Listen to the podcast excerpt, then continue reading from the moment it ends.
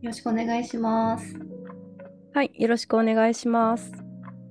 と前回睡眠の話で、ちょっとルイボスティーを意識していてっていう話があったんで、ちょっとその、まあ、なんか意識しているお茶、飲み物、うんはい、ルイボスティー寝る前に飲むって言ってたっけ？寝る前に飲むあ飲み物。ーはいそうですね。夜ご飯食べた後ちょっとゆっくりしたいなとか、あの、うん一日全部終わった、まったりする時間うんうんうん。出ますね。まあ普段日中も飲むときありますけど、まあ、うん日中カフェイン取りたいから、うん。コーヒーとか紅茶の方が多いですけど、そうね。大体夜飲むことが多いかもしれないですね。うん。え、ルイボスティーってさ、あ、私も飲んだことあるし、今はね、結構、うんまあ、みんな知ってるお茶なのかもしれないけど、はい。どういうお茶なんだっけあれって。結構、あの、ハーブ系っていうか、割と独特なこう、味はするお茶ですよね。そうですね。なんか私も最初は慣れなかったんですけど、うん。これはなんかどういう味なのって聞かれた時に、なんかすごい味の説明迷ったんですけど、最近はなんか紅茶とウーロン茶の間、ああ。その味的にはその風味的、紅茶っぽいなんかその香りもちゃんとあるし、ウーロン茶みたいな渋みというか苦みみたいなうんうん。のもあるし、ちょっとね、茶茶葉まで私あんまり詳しくないんですけど、うんうん。で、ノンカフェインだし、なんかまあ抗酸化作用とか、美肌効果、女性に嬉しいまあ効果が得られるので、っていう感じで夜に飲んでますね。うんうんうん。あったかいお茶で飲んでる？ホットで飲んでる？夏はもうアイスで飲んでます。うんうんうん。そっか。そうですね。そう。なんかやっぱり20代後半かな、27とか8ぐらいになって、まあうん肌の悩みとか睡眠の悩みとか、一気にその体の悩みが出始めた時に、何かいいものはないかって調べうんうたのが一旦ルイボスティーだったんで、もうそこからずっとルイボスティーなんですけど、ん。へえ。そうそう、なんか一番、そうね、私が着目したのは抗酸化作用うんうんうん。で、なんかその体も放置してたら酸化するっていう、うんいうふうに言うじゃないですか。なんかシミうんうん。酸化だとか、白髪とか老化と老化するっていうのかな。うんだから酸化防止としてルイボスティー飲んだりとか、あとむくみ改善。うんうん結構その PMS とかもいいっていう、そのポリフェノールとかなのかな、ちょっとあれですけど。うん。うんうん。で、新陳代謝とかも良くなるから、美肌に、っていうので、なんか嬉しい成分しかないなっていうので、そう。実際にでも飲み始めてどう変わったとかはあんまり、どうだろうな。気休めなのかもしれないけど、まあ味が好みっていうのと、まあ、飲まない飲んだ方がいいだろうっていうので飲んでますけど。うんうん。なんかその香りっていうか風味もねちょっとあの独特だからでもそれが全然合うのであればいいよねリラックスタイムにじゃないけどそうですね。あまり個人的には嫌いじゃないから飲み続け。えどんなシチュエーションで飲むんですか？どんなシチュエーション？夜が多いかもしれないですね。なんか夜ご飯食べた後にちょっと飲みながら、うんうんスマホいじったり、パソコンいじったりとか、うんうんうんいたりとか。あと、うんまあそのぐらい食、食後、あとなんか消化にもいいんで、夜ご飯ちょっと硬いもの食べた時とかは、そういう消消化がてら。うんうんうん。うん。えなんかこのここのルイボスティーが美味しいみたいなお気に入りのとかあるんですか？あーメーカーまではこだわってないですけど、なるべくオーガニックにするようにはしてます。うん有機のルイボスティー。まあ結構スーパーどこにでも売ってるんで、うんうんいやそうそうだよね。今だと割と手に入りやすいもんね。ルイボスティーとかはね。そうですね。で、夏も冬もちょっと濃いめに煮出して取っておいて冷蔵庫で保存して、まあ飲むときはちょっと薄めにしてうん。飲むみたいな感じかな。うーん。えお茶ってさどんな風に飲んでました？なんかそのルイボスティーはあの今そういう自分のリラックスタイムに飲むとかがあるけど例えば家族で行った時とかなんかお茶ってどういう風に家の中で存在してた？えー、まあでもお父さんとかはやっぱ食後とかに緑茶、まあおじいちゃんおばあちゃんのイメージですよね。食後にちょっとほっと一息であったかい茶を飲むっていうのをやってましたけど、私はそういうのやってなかったな。お茶があんまり好きじゃなかったんですよね。麦茶。水を愛すジュエちゃんだもんね。最近はちょっと いいなと思って、狭山茶とか宇治茶とかうんうん好きなんですけど、麦茶は結構苦手かも。に苦手なんだ香ばしさが苦手みたいな感じ、麦茶ってさなんかそのあんまり苦手要素がどこにあるのかがちょっとわからないんだけど なんか喉がイガイガする。ああそうなんだ喉が痛くなるそっ。か濃い濃かったのかな、うちの実家のお茶が。ちょっとわかんない。あーそうです。なんか煮出し方とかもねあありそうだけどね。そっかじゃあ今でも麦茶ってあんまりチョイスしない？あ、もう何年も飲んでないですね、麦茶は。ああそっかそっか。うちなんか結構子供はまあ麦茶かな。ノンカフェインであのあ飲みや飲みやすくてっていうのはもう麦茶。麦茶が一番買ってるかな。うん。私家族でなんかすごいお茶ってなんかみ身近というかいろいろお茶を飲むシーンがあってはい。まずこう朝は紅茶ミルクティへえー。でトーストにシリアルにミルク。クティーっていうのが、まあ結構母がそうだったんだけどね。あれこれなんかなんかの時になんか習慣の話とかをした時に話したかもしれないね同じ話を。でなんか朝、まあ、そういう朝食をちゃんと食べる中でのこう必ずミルクティーっていうこ濃く入れた紅茶にミルクを入れたミルクティーを飲むっていうのがあってそれはで砂糖は入れるんですか、あ入れない。ミルク。そうそそれで、まあ、朝はミルクティーで結構例えば休みの日とかで家にいる日とかは割とこう10時にお茶を入れるみたいな。とか。へえまあ基本結構緑茶が多かったけど緑茶とか玄米茶とか、い。でもそういう風にお茶をなんかとにかくよく飲んでたんだよね。なんかおやつの時間とかもあるし例えばなんか夜あのご飯食べ終わったら必ずご飯の後はお茶を入れて飲むみたいな。でそれもご飯の後は緑茶じゃなくてほうじ茶でご飯の後にちょっとしたおやつタイムみたいなのがあるんだけど、まあ、その時は和菓子とかが多かったのかな。だから緑茶をが結構多かったみたいな感じではい。食のシーンに結構お茶っていうものが存在しててでなんかその都度まあそのものに合ったお茶を入れるとかでなんか一時期うちの母親が沖縄茶にハマっててなんかこう沖縄茶もちょっとルイボスティーとは違うんだけど結構多分いろんなものがブレンドされててちょっと香ばしい感じのまたそれも独特なちょっと癖のあるあのお茶なんだけどでもそれにすごい一時期ハマってて結構それを飲んでる時期とかがあったりとか。だからなんかお茶ってすごくいろんなシーンで飲んだなっていう記憶があって。でもね、うなんか意外と麦茶って全然作らなかったのうちの家族は。え、じゃあ、萌さんが子供の頃、家に常備されてたお茶みたいなのは、あんまりなくて、そのいろんなものをいろんなシーンで飲んでたってそうそうだからか基本ホットでなんかこうその都度入れてなんか緑茶とか玄米茶とかほうじ茶とかその沖縄茶とか紅茶とかまあコーヒーも飲んでたけどなんかそういうさまざまな飲み物を飲んでた飲んでるっていうのがまあ親がやってたからあの一緒に飲むみたいな感じでやってたね。いいですね。憧れるな、そういうの。なんかやっぱ食後にほっと一息する時間ってうん幸せじゃないですか。いやそうだよね。だからすごい私自身もお茶は好き。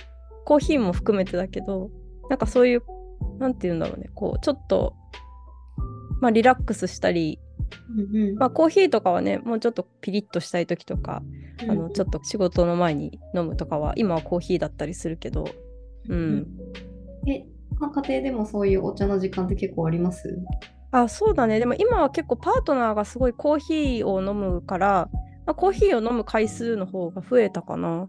でもたまにやっぱ私も緑茶飲みたいなって思ってあの緑茶自分で入れて飲んだりとかはするんだけどそうジュエちゃんのルイボスティーみたいに自分でこう見つけてあこれすごいいいなって思ったものは家で飲んでたわけじゃなくて大人になってから出会ったものとしては原告茶だね。原告茶。そう原告茶ってあのえっ、とこれ商品名なのかな？あの玄米のお茶なんだけどね。ああのいって黒くした玄米のお茶。ー、えで、えー、と玄米の玄に黒黒い黒白の黒にお茶の茶で原告茶っていうのがあってそれはね何だったかな？誰かに教えてもらったのかちょっと自分で探したのかちょっと忘れちゃったんだけどえっ、とね熊本の菊池村っていう添加物使ってなかったりとか、まあ、農薬が少なく使ってるとか使ってないとかなんかそういう自然派のショップで取り扱ってていつも通販でそこで買ってるんだけど、はい。うん、なんかそのね黒くいったまあ、麦茶みたいな感じであの煎じて煮出して飲むタイプのお茶なんだけど、うん、それがねすごい美味しいしかね体を温めるっていう作用があるのかな？なんか多分効能はいろいろあるんだけどあの玄米自体がさすごくこう栄養価が高い食品だしビタミンとかミネラルもなんかすごく豊富っていうのが言われてるからまあ玄米っていうもの自体も体にいいものなんだけどあのすごいね体が温まってもうね生理痛がものすごい改善されたの。えー、そうなんだ。でなんかそれは多分ねもうそこあの個人の意見ですみたいな ことだから 飲んだら絶対改善するっていう風には言えないと思うんだけどもちろん。でもなんか本当当時多分生理痛にちょっともう忘れちゃったけど生理痛に多分悩んでてっていうか生理痛だったりあと冷えかな。とにかく冷えがちだったえーと、体がそれを飲み始めたらなんかすごく温まってとにかく体が。なんかその冷えっていうものに対してあの自分の実感としてすごい良くなったなっていうのがあってなんかそれ以来ずっと結構飲み続けてるっていう。まあ夏は冷やして飲んでもいいしもちろんホットで飲んでもいいんだけどなんかねすごくね良かったから結構人に勧めたりあげたりして いいですね。い いいなこれっていうのをなんか伝導してました結構毎日飲んでるんですか？あ今はねそんな毎日ではないかな。なんかあの夜間で網がさフィルター付きの夜間みたいなのを買って、まあ、そういうのにざっと入れてそのまま直接煮出して飲んだり冬はもうそのままあの夜間で置いといて、まあ、飲みたくなった時にあた温めて飲むみたいな感じで飲んでるから、うん、なんかすごい日常的に飲むお茶としてはすごくいいなって思って。うん、玄米茶はでも美味しいですよね。うんうん。そうそう、だから玄米茶もさ、あのいわゆる緑茶と玄米を混ぜてるやつが玄米茶。だから、そうそう、でもあれはね、多分色とか見ると黒入りっていうか黒くなるまでいってなくて、それをあの緑茶と混ぜてやってるから、うん、ちょっとなんかあれだよね、普通の緑茶の煎茶とかよりは香ばしい風味が、うん、多分玄米茶ってあると思うんだけど、うん、なんかそれの玄米でそれを玄米だけのお茶。おーなるほど。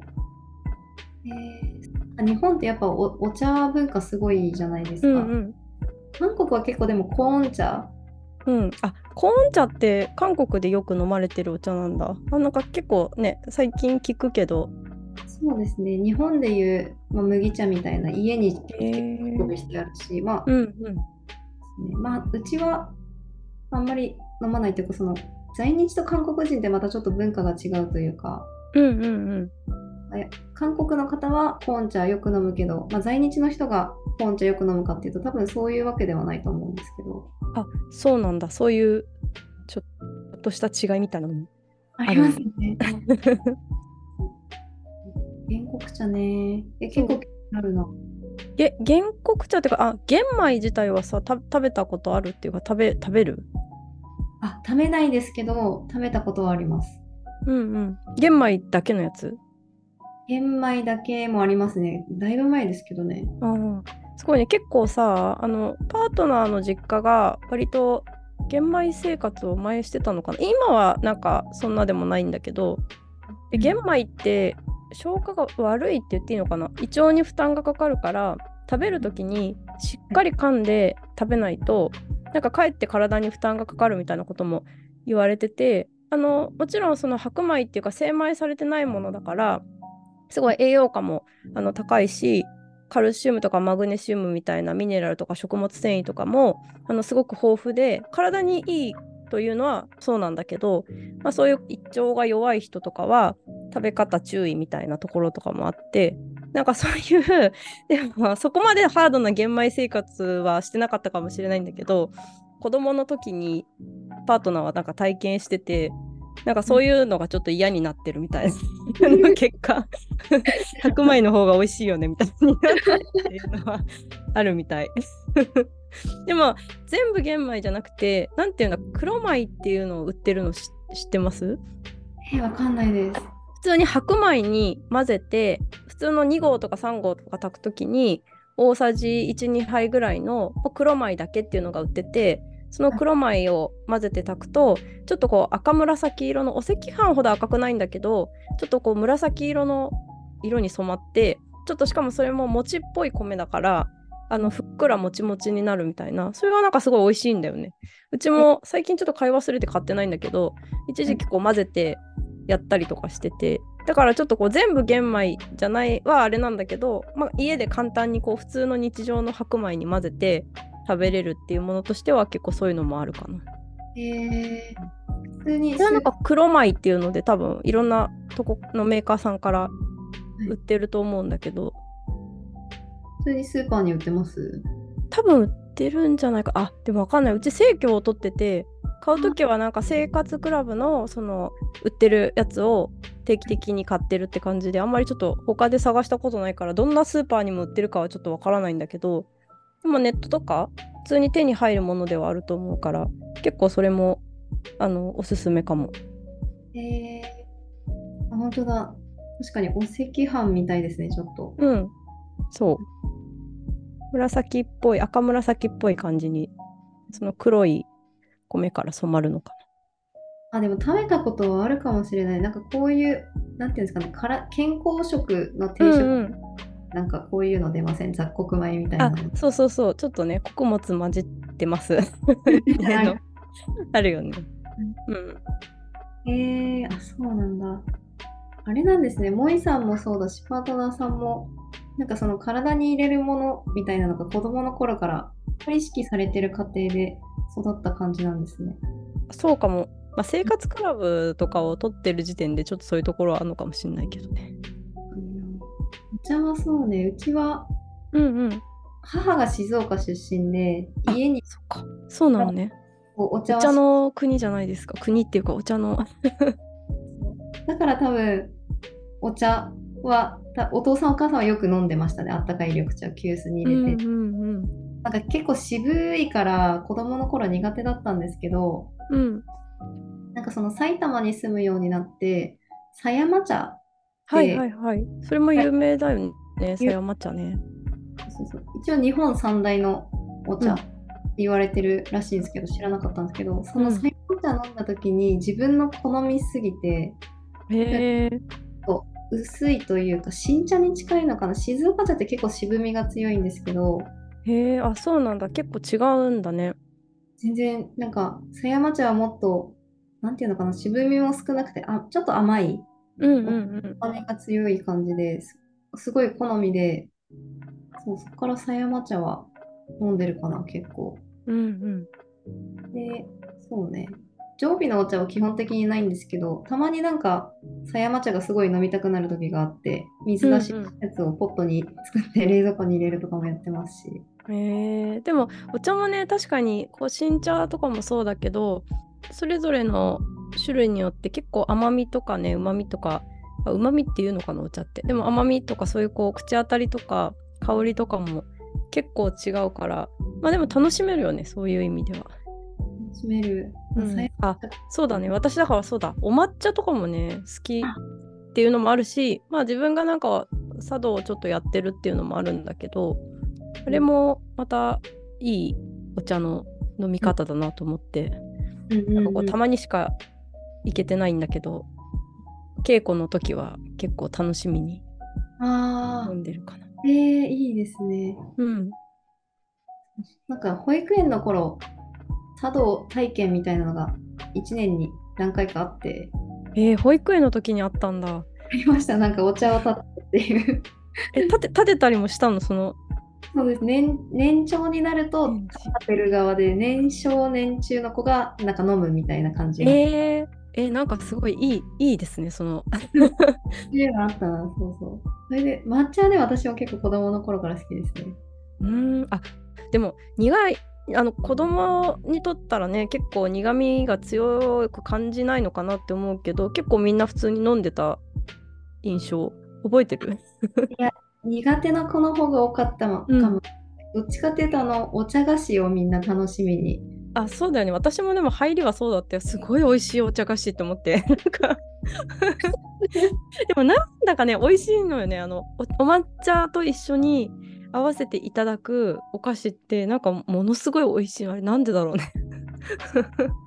本物のあのお抹茶って大人になってあんまり飲む機会ないなと思って、うん。ちょっと飲みたい、飲みたいな。あ。いやいいですよ。今度あのいやもうじ家でも自分でできるかもしれないけどと東京に来た時には立てますよ。本当ですか。えーちょっとじゃあ、お願いします。うん。いやでもいいよね。やっぱだからお茶って結構飲むシーンとかもさ大事だし。うん。うん。そうそうそう。で、今年4月か3月に京都に行ったんですけど、うんうん宇治に行って、ええー、宇治茶ね。そうそうそう、子供の頃の静岡茶があまり好きじゃないっていう印象が強かったんですけど、なんか宇治茶も結構飲んでみたら渋くって、でもおいそれが結構して、宇治茶、狭山茶、静岡茶でちょっと飲み比べというか、なんかちょっとうんうん手でみたいなっていう気持ちも最近ある、ちょっと。ああいいね。ですね。すごいね。お茶。いいね。なんか旅の楽しみが増えてる、お茶 そうですね。それはあるかもしれない。うんやっぱ有名なお茶っていうのもそうだし、ご当地のお茶もあるじゃないですか。そんなにあの知名度はなくても、その地域に生まれてるものとか、うんうんそういうのをお土産に買って帰るのが好きですね。ああいいねいいですね今度おすすめのお茶とかあったら教えてください はい。ね、日本にはあまりない韓国のお茶文化とかもきっとあると思うんでなんかそういう話もまた別のトピックスで聞けたら面白いんだろうなと思ったりそうね、ありますね。体調によって味が変わるお茶。あねなんかそれ言っててすごい面白いって思ってぜひその話も聞きたいです。文化ですもんね、お茶って。なんかヨーロッパだとやっぱ紅茶とかになる。うんインドとかも紅茶か。うんうん国によっていろいろありますから面白いですよね。その国の文化が知れるっていう。うんうんなんかもうちょっと深掘りたいかも、お茶。そうだね文化が結構凝縮されているものでもあるかも。なんか、か同じ、まあ、紅茶は紅茶でもねやっぱり飲み方が違ったりとかさ、まあ、あのチャイとかだって結構ね、あのあれも文化だしうんうんうん。そうそう、なんか、東ヨーロッパのちょっとアゼルバイジャンっていう国のうんその生活をなんか YouTube で見るのが結構好きなんですけど、うん、え何何なんでそそこにたどり着いたの？まず。なんだろう、自然の中での暮らしに憧れてた時期があって、うんうん。いろいろこう外国の自然豊かな人の暮らしをなんか探してたら、そのアゼルバイジャンの方のチャンネルにたどり着いて、そこの方は、なんか朝起きて畑仕事をして、一休憩お茶を飲んでるんですけど、うんうんそのお茶も、なんかその畑で勝手に咲いてるお花とか植物を煎じてっていうのかな？煎じて、まあハーブティーだと思うんですよね、要は。うんうんうんとかもそのままつざーっと積んでもバッて入れて沸かしてそのまま飲むみたいな。へえなんかおお茶文化って本当に国によって様々だなって思って面白いな。いやいや探してそういう番組にたどり着くジュエちゃんがちょっと面白い。で今度おすすめ紹介しますね。うん、あちょっとリンクを教えてください。じゃあお茶の話。ねお茶の話広がるね。今度まあまた韓国のお茶話も聞きたいし、なんかそういうちょっといろいろ探して出会ったなんか面白いお茶の飲み方とか、なんかいいお茶の文化とかがあったらまた聞きたいかも。わかりました。ちょっとじゃあまた次回に。うん。ね。はい。じゃあ今回はこの辺ではい。ありがとうございました。ありがとうございました。